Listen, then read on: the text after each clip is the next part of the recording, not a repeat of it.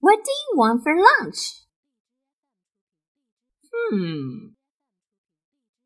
How about some sandwiches? Okay. We have some cheese in the fridge, but we don't have any bread. Do we need any chicken? No, we don't need any.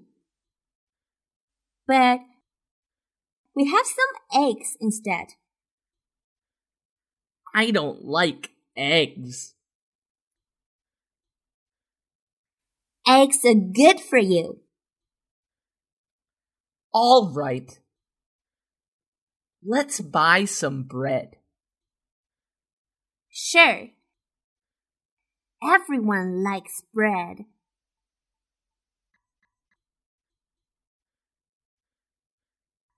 The store doesn't have any vegetable salad. Well, let's make some. Okay, do we have any salad dressing? Yes, it's in the fridge. We need some carrots, lettuces, and onions too.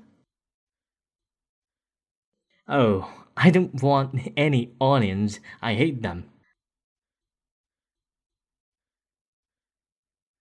How about some celery? No, I don't want any celery in my vegetable salad.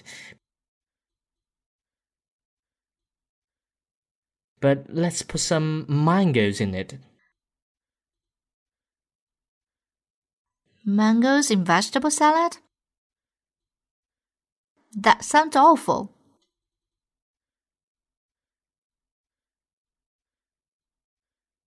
Lunchtime, Lou. Yes. What will we have?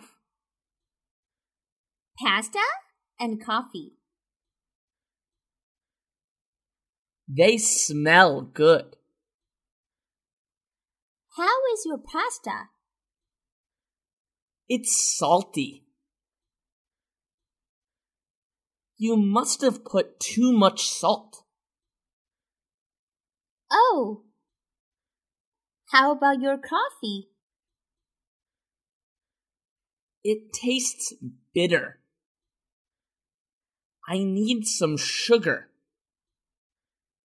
Here you are. Anyway, we have a pie in the fridge. Mom made it. Great. It must be yummy.